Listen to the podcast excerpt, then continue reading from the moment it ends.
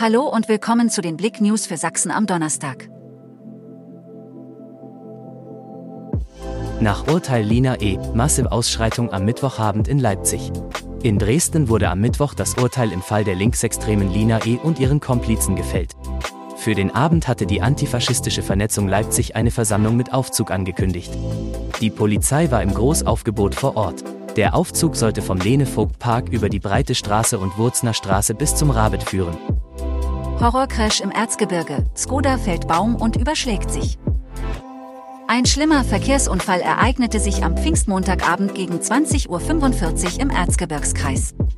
Die 24-jährige Fahrerin eines Skoda verlor auf der S266 zwischen Hammer unter Wiesenthal und Seematal-Neudorf talwärts auf gerader Strecke aus ungeklärter Ursache die Kontrolle über ihr Fahrzeug, kam nach rechts von der Fahrbahn ab, fällte einen Straßenbaum, überschlug sich und krachte mit der Beifahrerseite nochmals gegen einen Straßenbaum.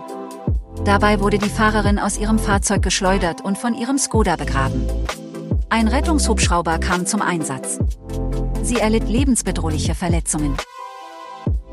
Eine Woche vor dem Saisonhöhepunkt am Sachsenring, Lärmstreit spitzt sich zu. Unter die Vorfreude auf den Motorrad Grand Prix auf dem Sachsenring, der vom 16. bis 18. Juni stattfindet und dank der guten Vorverkaufszahlen wieder deutlich über 200.000 Besucher am Rennwochenende anlocken dürfte, mischt sich eine seit Jahren andauerte Problemdiskussion.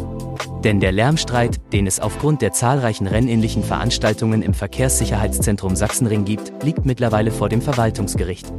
Die ganze Geschichte auf blick.de Feuerschein. Aufmerksamer Bürger alarmiert Feuerwehr. Ein aufmerksamer Bürger bemerkte in der Nacht zum Donnerstag von der B101 aus Feuerschein und Rauchentwicklung. Die Feuerwehr wurde gegen 1 Uhr alarmiert. An der Einsatzstelle angekommen, brannte Unrat und ein Komposthaufen auf einer Fläche von circa 5 Quadratmetern. Die Feuerwehr löschte den Brand.